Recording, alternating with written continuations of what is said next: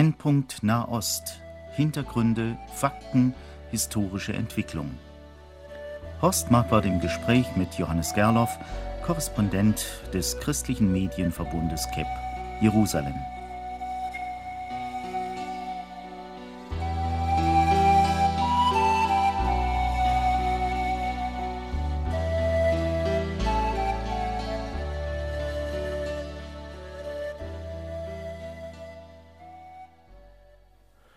Heute Israel als Problem für den Islam. Johannes Gerloff, warum ist eigentlich unter den Israelis eher eine Friedensbereitschaft zu entdecken als unter den Palästinensern? Ich habe diese Frage vor einiger Zeit einem Moslem gestellt. Das, er hat sich mir als Versicherungsmakler vorgestellt in einem der östlichen Stadtteile von Jerusalem und hat mir dann im Laufe des Gesprächs gesagt, dass er zurzeit eine Magisterarbeit darüber arbeitet, war, äh, wie die Israelis die Palästinenser sehen. Und da habe ich gedacht, da muss ich diese Frage anbringen, diesen Unterschied, den ich auch immer wieder spüre im Gespräch, dass auf jüdischer Seite eben doch, es ist sehr viel Hass, sehr viel Verletztheit, sehr viel Verzweiflung da, aber letztlich ist man sich darüber im Klaren, wir müssen einen Weg zum Zusammenleben finden, während auf arabischer Seite neben viel gutem Willen, den ich vor allem unter Christen treffe, das möchte ich hier nicht verschweigen, doch immer wieder diese Traumvorstellung finde von einem Palästina unter einem ganzen Palästina unter arabischer Herrschaft.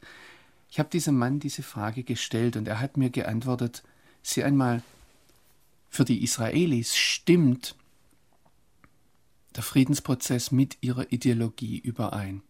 Sie haben, hat er mir gesagt, die Vision der Weltherrschaft und sie müssen zusammenarbeiten mit den Leuten, über die sie letztlich bestimmen wollen, sprich ihre arabischen Nachbarn. Er sagt, für uns Moslems widerspricht der Friedensprozess grundsätzlich unserer Ideologie. Ja, was ist der Unterschied? Wie, wie ist der zu erklären? Zunächst einmal denke ich, müssen wir, wir müssen hier etwas theologisch reingehen und sehen, dass der Islam eine ganz andere Vorstellung vom Reich Gottes hat als, als Christen und Juden. Für uns Christen ist es so, dass das Reich Gottes im Herzen eines Menschen anfängt. Es ist ganz entscheidend, dass ich mich für Jesus als meinen Heiland entscheide. Es ist ganz entscheidend, dass Jesus Herrschaft in meinem Leben bekommt. Und diese Gottesherrschaft dehnt sich dann vom Leben eines Einzelnen aus auf eine Gemeinschaft und wir haben die Hoffnung eines Tages auf die ganze Welt. Im Islam ist es ganz anders. Dort ist nicht entscheidend, was der Einzelne denkt, was der Einzelne fühlt oder glaubt. Entscheidend ist, welche, welches Recht das Leben des Einzelnen bestimmt, unter welcher Herrschaft der Einzelne steht, und dann darf er sogar Christ oder Jude bleiben. Entscheidend ist, dass die Scharia, das islamische Recht, sich über die ganze Welt ausdehnt. Und so teilt der Islam dann die Welt ein in zwei Machtbereiche. Das eine heißt auf Arabisch Haus des Islam. Das sind all die Gebiete, all die Territorien, die unter islamischem Recht stehen. Und, auf, und dem gegenüber stehen all die Territorien, die nicht unter islamischem Recht stehen. Das sind all die Länder, die heute eben nicht islamische Länder sind und die heißen auf Arabisch Dar al-Harb, Haus des Krieges, Haus des Heiligen Krieges. Das sind die Länder, die in der Zukunft noch unter islamisches Recht, unter die Scharia gestellt werden. Und jetzt müssen wir eines verstehen, dass die, das ist auch wieder ein grundlegender Unterschied zum Judentum und zum Christentum. Juden haben 2000 Jahre lang als Verlierer in dieser Welt gelebt. Sie waren verfolgt, sie hatten keinen Staat und trotzdem haben sie daran festgehalten, unser Gott ist der Gott, der das letzte Wort behält. Wir Christen gehen davon aus, dass es einmal eine Herrschaft geben wird in dieser Welt, die antichristlich ist, die die ganze Welt umfasst. Und trotzdem zerbricht daran unser Gottesbild nicht. Wir können uns, wir dürfen uns, wir müssen uns daran festhalten, dass unser Herr das letzte Wort behält, auch wenn alle Realität dagegen zu sprechen scheint. Wenn man mit Moslems spricht, kommt man immer wieder auf diesen Punkt, dass man daran die Allmacht Allah sieht, dass sich das Haus des Islam immer weiter ausdehnt. Das ist ja nun für die Moslems schon seit 1400 Jahren so. Hast du mal darüber nachgedacht, warum diese Problematik gerade in unseren Tagen so besonders aktuell geworden ist? Ich denke, das sind eine ganze Reihe von Faktoren. Das fängt an mit dem Erwachen des arabischen Nationalismus. Das hängt bestimmt damit zusammen, dass nach dem Zerfall der Kolonialreiche eine, ein Aufwachen, auch eine Identitätssuche da war, dass der, äh, nach dem Fall des Zerfall des Türkenreiches auch hat sich manches der türkische Islamische eine, eine ganz andere Art des Islam als, als der arabische Islam, sehr viel stärker vom Sufismus, von der Mystik her geprägt. Über den sprechen wir jetzt an diesem Punkt nicht so sehr, sondern mehr von, äh, über den Islam um Israel herum. Das hängt ganz bestimmt auch damit zusammen, mit der Entstehung des jüdischen Staates. Hängt damit zusammen, dass das jüdische Volk zurückkehrt. Hängt damit zusammen, dass Israel plötzlich wieder auf, dem, auf der Bühne der Weltpolitik erscheint. Ja, und nicht in das Haus des Islam hineinpasst, obwohl ringsherum lauter islamische Gebiete sind, also eine ständige Herausforderung sozusagen. Wie ist denn das nun mit den islamischen Bestrebungen, das Haus des Islam in die ganze Welt hinein zu tragen? Das sind ja durchaus auch kriegerische Vorstellungen. Also das Mittel zur Ausdehnung des Hauses des Islam heißt auf Arabisch, und ich denke, das ist ein allseits bekanntes Wort, heißt Dschihad, heißt heiliger Krieg. Dieses Mittel umfasst nicht nur und zuerst einmal nicht den, äh, gewaltsamen Krieg, das heißt Krieg mit der Maschinenpistole, Krieg mit dem, was wir als Terror beschreiben, sondern ich sage manchmal gern, das ist Evangelisation. Das ist Verbreitung der aus muslimischer Sicht gesehenen guten Botschaft, nämlich der Herrschaft Allahs. Und da ja, also nur die Methode der Evangelisation, nicht das Wort als nicht. Wir würden das natürlich nicht als gut als Frohbotschaft ja, bezeichnen, ja. aber äh, aus muslimischer Sicht ist es schon so, dass sie sagen, das ist die gute Botschaft, dass Allah die ganze Welt beherrscht, dass, dass die Scharia das Leben der Menschen weltweit bestimmt und da gehört alles dazu. Da gehört dazu, dass Moslems heute den Koran in Hotels auslegen. Dazu gehört, dass Moscheen gebaut werden weltweit. Dazu gehört ein Aufruf von einem deutschen Imam, dass die Moslems in Deutschland deutsche Frauen heiraten sollen. Die müssen gar nicht zum Islam konvertieren. Auch die Frau von Yasser Arafat ist ja Christin und nicht konvertiert, soweit ich weiß. Entscheidend ist, dass sie durch ihren Mann unter der Scharia steht. Da darf sie denken und glauben, was sie will. Entscheidend ist die Scharia und entscheidend ist vor allem, dass die Kinder dann entsprechend erzogen werden und als Moslems aufwachsen. Ja, schon wieder ein neues Stichwort Scharia. Können wir das kurz erklären? Scharia ist das islamische Recht, ist das vom Koran und dann in der islamischen, vom Koran abgeleitete und dann in der islamischen Tradition entwickelte Recht, das mit dem vom Islam herkommt. Islamisches Recht heißt es. Ja, es ist doch eigentlich ein erklärtes Ziel des Islam, die ganze Welt zu beherrschen. Ja, natürlich. Und das ist eben hängt damit zusammen, dass Allah allmächtig ist. Es, es wird immer wieder gesagt, dass der Islam überlegen ist. Mohammed sagt das, der Islam ist überlegen, es gibt nichts Höheres als ihn. Oder in Sure 5 im Koran heißt es, die auf Gottes Seite stehen, werden deshalb immer Sieger sein. Das ist eine ganz entscheidende Sache. Wir sehen das bis hinein in Lebensformen.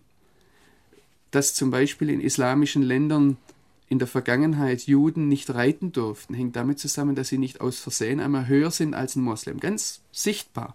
Das sehen wir daran, dass zum Beispiel in Israel heute oder in den palästinensischen Autonomiegebieten neben der Geburtskirche steht eine Moschee und das Minarett muss höher sein als, die, als der Kirchturm. Dasselbe gilt für die Grabeskirche. Daneben steht die Omar-Moschee, nicht der Felsendom, die Omar-Moschee und das Minarett der Omar-Moschee muss höher sein als der Glockenturm der Grabeskirche. Dasselbe gilt für den Muezzinruf, der ja heute in Deutschland auch diskutiert wird. Der muss lauter sein als Kirchenglocken. Das zeigt überall die Überlegenheit des Islam. Man sagt ja gelegentlich, dass die Muslime zwar sehr unterschiedlich sind in ihren religiösen Auffassungen, wird dann immer verglichen so mit der Vielseitigkeit der Kirchen, dass es ja auch sehr viele unterschiedliche Kirchen gäbe, so gäbe es auch im Islam sehr viele unterschiedliche Strömungen, aber es sei doch irgendwie ein gemeinsamer Wille da, der eben gipfelt in dieser Idee, die ganze Welt muss gewonnen werden für den Islam.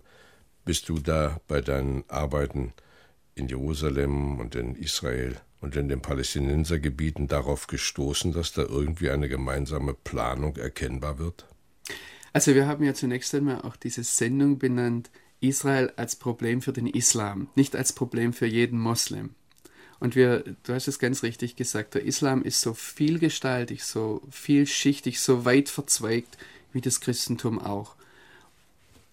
Ich bin sehr stark in dem, was ich, was ich hier jetzt versuche zu erklären, sehr stark vom Koran ausgegangen, habe gefragt, was sagt der Koran? Und wir sehen natürlich, dass das, was alle Moslems verbindet, ist der Koran, der als heilige Schrift angenommen wird, als unverfälschte heilige Schrift, direkt dem Mohammed von oben offenbart, praktisch vom Himmel gefallen, direkt diktiert.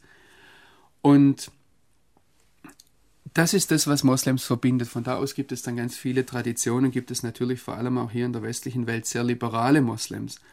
Aber wenn wir auf einen gemeinsamen Nenner kommen wollen, ist es immer wieder der Koran. Und deshalb halte ich es schon für sehr wichtig, dass wir da hinhören, zuhören, was dieses heilige Buch der Moslems sagt.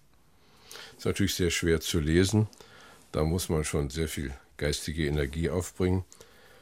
Würdest du denken, dass äh, wir hier in unserem Land uns stärker mit der Lektüre etwa des Koran zu beschäftigen haben? Ich denke, dass diejenigen, die mit Moslems zu tun haben, dass diejenigen, die sich auch mit dem Islam auseinandersetzen, auf alle Fälle Schriften über den Koran, aber vielleicht auch den Koran selbst studieren sollten. Und zwar einfach deshalb, um zu wissen, um was es dort geht. Auf der anderen Seite würde ich jetzt nicht sagen, dass jeder den Koran gelesen haben muss. Ich denke, da gibt es auch, ich halte es für viel wichtiger, dass jeder zunächst einmal die Bibel gelesen hat und dass wir uns auch von daher prägen lassen. Aber es gibt eine gewisse Naivität, die mir immer wieder auffällt, sowohl in Israel als auch in Europa gegenüber dem Islam, die sehr stark damit zusammenhängt, dass wir diese Schriften nicht kennen. Und ich kann mir viele Aussagen von muslimischen Führern zum Beispiel, die mir begegnen in meiner täglichen Arbeit als Journalist, nur von daher erklären. Ich denke da eine Aussage zum Beispiel von Sheikh Ekrima Sabri, dem Großmufti von Jerusalem, der mir schon Mitte der 90er Jahre gesagt hat, dass die Verträge von Oslo der erste Schritt sind auf dem Weg zur Befreiung von Jaffa und Haifa. Er hat nie das so gesagt, dass er die Vernichtung des Staates Israel anstrebt, aber letztendlich läuft es darauf hinaus und als muslimischer Kleriker, sage ich jetzt einmal, als muslimischer Geistlicher, ähm, sieht er natürlich, dass letztendlich der Judenstaat keine Zukunft haben darf, weil das letztlich eine Anfrage ist an Allahs Allmacht. Also Israel als Problem für den Islam, das heißt äh, aus islamischer Sicht, dieses Problem muss bereinigt werden. Israel muss weg von der Landkarte. Ja, allerdings, noch einmal, um das zu betonen, als Rechtssystem, als jüdisches Rechtssystem von der Bibel und von der Halacha, vom jüdischen Gesetz abgeleitetes Rechtssystem, das über Moslems herrscht. Auch der Koran spricht davon, dass die Juden eines Tages in ihr Land Israel zurückkehren werden. Auch der Koran spricht davon, dass Allah den Juden dieses Land gegeben hat. Das entscheidende Problem ist, dass Juden in diesem Land über Moslems herrschen. Ich habe gerade den Scheich Ikrima Sabri erwähnt. Er hat übrigens einen Ministerposten in der palästinensischen Autonomie und ich denke, ich befinde mich dadurch immer wieder auf recht gutem Boden, wenn ich ihn zitiere. Er wird vielfach als Extremist dargestellt, aber die Frage ist für mich dann, warum der Friedensnobelpreisträger Yasser Arafat ihn einsetzt, schon jahrelang dort sitzen hat auf seinem Posten. Dieser Mann hat zum Beispiel wenn er Christen trifft, betont er immer wieder, wie gut Juden, äh, wie, wie gut Christen und Moslems miteinander ausgekommen ist. Kürzlich hat er einer Gruppe gesagt, bis auf die Kreuzfahrerzeit. Und was eben in der Kreuzfahrerzeit das einzige Mal war, dass Christen über Moslems geherrscht haben. Und wir müssen das sehen, dass Juden und Christen im islamischen System einen Platz haben. Sie können dort leben, aber als arabisch gesprochen Dimi, als Menschen zweiter Klasse, als Menschen, die nicht herrschen über Moslems, die entsprechend auch keine ähm, Funktion haben dürfen, die das Leben von Moslems beeinflusst. Ich denke, wir machen eine kleine Unterbrechung hier, hören ein paar Takte Musik und setzen dann unser Gespräch fort.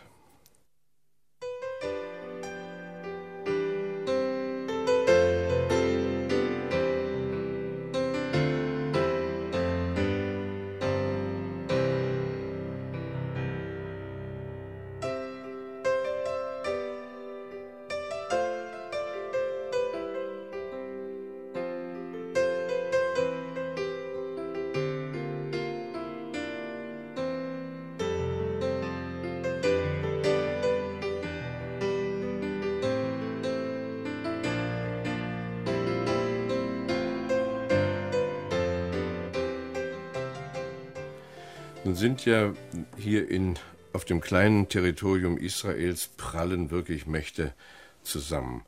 Die Entstehung des jüdischen Staates war sicherlich für die Moslems eine große Herausforderung. Umgekehrt sind eben die Juden widerständig mit den aus ihrer Sicht sicherlich überzogenen islamischen Vorstellungen konfrontiert. Gibt es da so ein paar Punkte, wo man das mal deutlich machen könnte, wie das, wo das eigentlich aufeinander prallt und warum es aufeinander prallt? Was uns Journalisten bewegt, ist natürlich nicht nur, was passiert, sondern warum etwas passiert. Ich denke jetzt zum Beispiel an die, die jungen Selbstmordattentäter. Jugendliche im Alter von 16, 17, 18, 19 Jahren, die sich selbst eine Bombe an den Körper schnallen und sich selbst in die Luft sprengen. Ich denke daran, dass Moslems immer wieder die Gelegenheit verpassen, zu einer Regelung, zu einer nach unserer westlichen Denkweise vernünftigen Regelung im Nahost zu kommen. Wenn wir einmal logisch durchdenken, logisch nach unserer westlichen Weise durchdenken, dann könnte der Nahe Osten ein, ein wirtschaftliches Powerhouse sein, gerade als Treffpunkt zwischen Ost und West. Und die Araber haben etwas zu bieten, nicht nur das Öl. Und Juden haben immer schon, auch im Mittelalter, eine Vermittlungsposition, eine sehr gute Vermittlungsposition da ausgeführt. Warum könnte das nicht so in der Zukunft sein? Warum könnte sich Israel nicht zu einem, einschließlich der palästinensischen Autonomie, zu einem Singapur oder Malaysia entwickeln? Einem, wie wir es in Fernost haben. Die Frage ist, was ist der Block, was ist der Sand im Getriebe? Und das Problem wie ich sehe bisher, aber ich muss auch da klar sagen, ich bin am Arbeiten und ich bin am daran, das zu verstehen, am mich vorwärts tasten. Aber einen Punkt, den ich eben sehe, ist, dass nach islamischem Denken im Blick auf den Judenstaat bei der Errichtung des Staates Israel, dass im Islam sämtliche Gesetze in Bezug auf islamisches Territorium, auf islamische heilige Stätten und auf die Stellung der Juden vor allem außer Kraft gesetzt ja, wurden. Können wir das mal im Detail hören? Mohammed hat ganz am Anfang klar gesagt, dass die Juden es sind. Er wirft normalerweise Juden und Christen in einen Pott und sagt, das sind die Leute des Buches. Er macht dann aber, wenn wir die koranischen Aussagen ansehen, doch einen Unterschied. Und wir Christen haben eine etwas bessere Stellung als die Juden. Er sagt hier die in Sure 5, ich habe hier ein Zitat vor mir, dass die Juden den Gläubigen gegenüber am meisten feindlich sind. Er sagt, im Diesseits wird ihnen Schande zuteil das impliziert, dass sie keine Zukunftshoffnung haben. Und er sagt, sie haben sich Zorn über Zorn zugezogen, weil sie nur einen, einen, einen Teil der Schrift glauben, weil sie die Schrift verdreht haben, weil sie die Schrift verfälscht haben. Das ist übrigens ein Vorwurf, den er Juden und Christen macht. Und es ist ganz interessant zu sehen, wie das Verhältnis von Moslems gegenüber Juden und Christen sein soll. Es ist übrigens auch wichtig, dass wir das wissen. Mohammed sagt, dass Juden und Christen untereinander Freunde sind. Und dann fährt er fort und sagt zu seinen Nachfolgern, aber ihr nicht mit ihnen.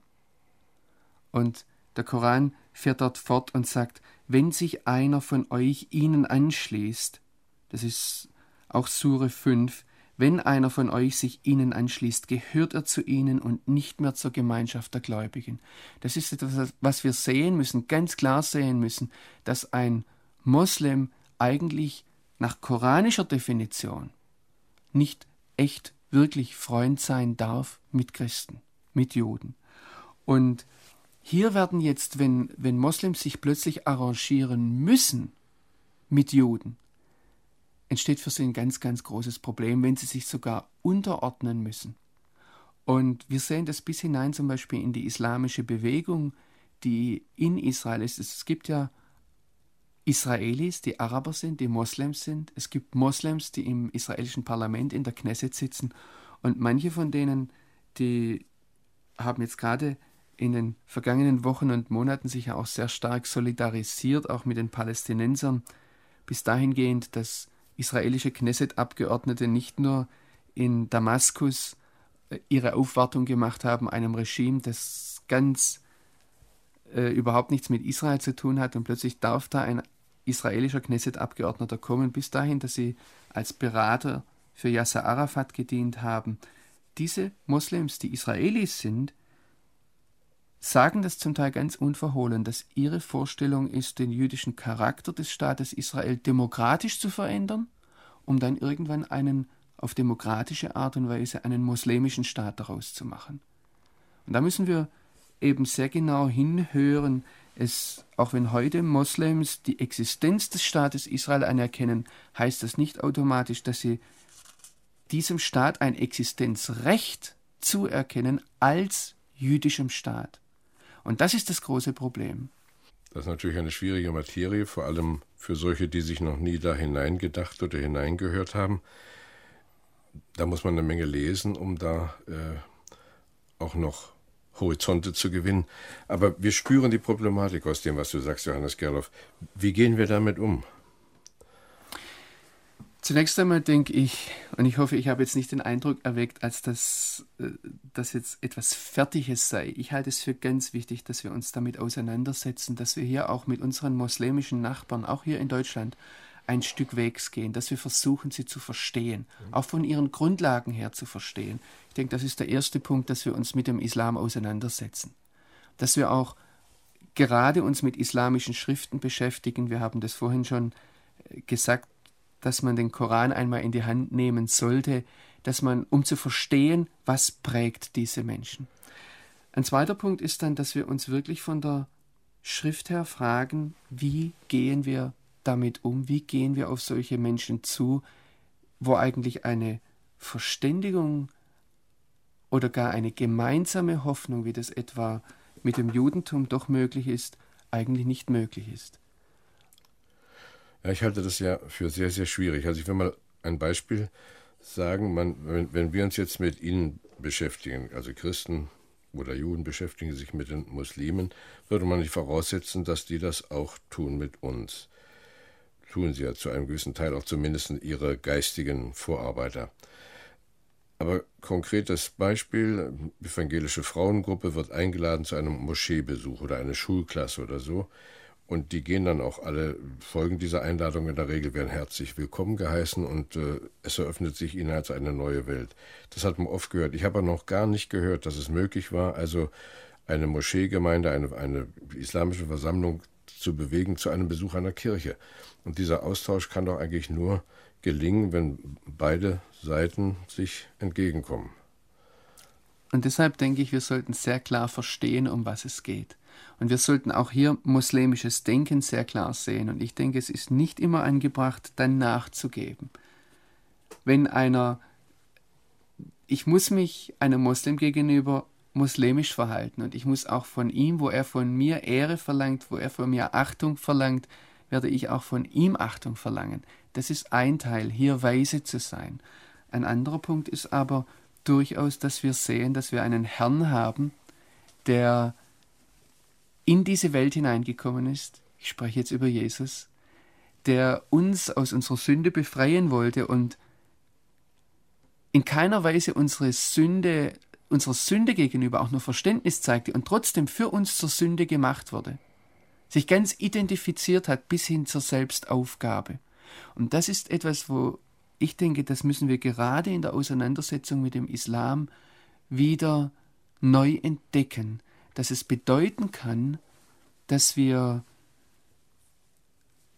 Beziehungen eingehen, dass wir auf diese Menschen zugehen, auch mit dem Risiko, dass wir am Schluss als Verlierer dastehen. Ja, aber gerade, ja, das könnte gut sein, aber das, das, das Wort Selbstaufgabe eben, was du auf Christus hindeutest und wir sollen nach seiner Gesinnung leben, wird ja im Islam ganz anders verstanden. Also Selbstaufgabe heißt da zum Beispiel, wie wir das vorhin schon erwähnten, sich die Explosivkörper um den Bauch binden und dann in einen Supermarkt gehen und sich hochsprengen. Wie soll, wie soll man damit umgehen? Kann, ist da das Liebesgebot nicht eine Überforderung? Das geht doch gar nicht. Wäre nicht Drohung gegen Drohung, also was Israel macht, Auge um Auge, Zahn um Zahn, ist das nicht doch der bessere Weg? Wir müssen unterscheiden zwischen dem, wie wir als Gemeinde Jesu dem Islam entgegentreten und dem, wie ein Staat, in dem Fall der Staat Israel, der islamischen Bedrohung begegnet. Ich denke nicht, dass ein israelischer Politiker heute Selbstaufgabe, sprich militärische Niederlage oder gar Auflösung des Staates Israel in irgendeiner Form verantworten könnte. Im Gegenteil, Islam, äh, israelische Politiker müssen ganz klar sehen, dass es in diesem Rechtssystem des Islam für sie nur eine Möglichkeit gibt des Überlebens. Und das ist ein starker Staat Israel, mit dem der Islam gezwungen ist, einen Waffenstillstand zu schließen. Auch diese Möglichkeit ist vorgesehen im islamischen System. Es ist übrigens die einzige Möglichkeit eines, in Anführungsstrichen, Friedensschlusses mit einer nicht-muslimischen Einheit, wenn die zu stark ist. Arafat hat mehrfach von den Verträgen von Oslo gesprochen als Verträgen mit den Stämmen von Quraysh.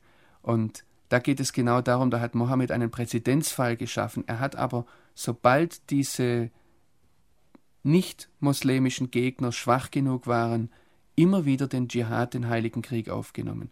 Für uns Christen stellt sich hier eine andere Frage. Ich denke, wir können uns nur im Vertrauen darauf, dass unser Herr das letzte Wort behält, dass unser Herr der Sieger ist, nicht sein wird, sondern ist, dass er den Sieg errungen hat. In dieser Gewissheit können wir uns auf diese Beziehungen einlassen, auch wenn wir, sei es in Diskussionen, sei es in Auseinandersetzungen, als die Verlierer dastehen, als die Schwächlinge dastehen. Das können wir, weil wir wissen, dass der Herr das letzte Wort behält. Ja, herzlichen Dank, Johannes Gerloff. Israel als Problem für den Islam. Ich musste, während ich dir zuhörte, daran denken, dass das Ganze ein faszinierendes Gebiet ist und wer sich also etwas näher beschäftigen möchte mit dem Glauben auch unserer muslimischen Mitbürger, wird entdecken, wie viel Defizite er auch hat in der Erklärung des eigenen Glaubens. Deshalb möchte ich auch Mut machen, am Ende dieser Sendung sich noch viel intensiver mit dem auseinanderzusetzen, was es heißt, ein Christ zu sein, um dann auch Verständnis zu gewinnen für das, was die Muslime darunter verstehen, ein Nachfolger Mohammeds zu sein. Wir werden da noch viele Gespräche zu führen haben. Ich danke Ihnen für Ihre Aufmerksamkeit an diesem Tag und verabschiede mich von Ihnen. Gott sei mit Ihnen.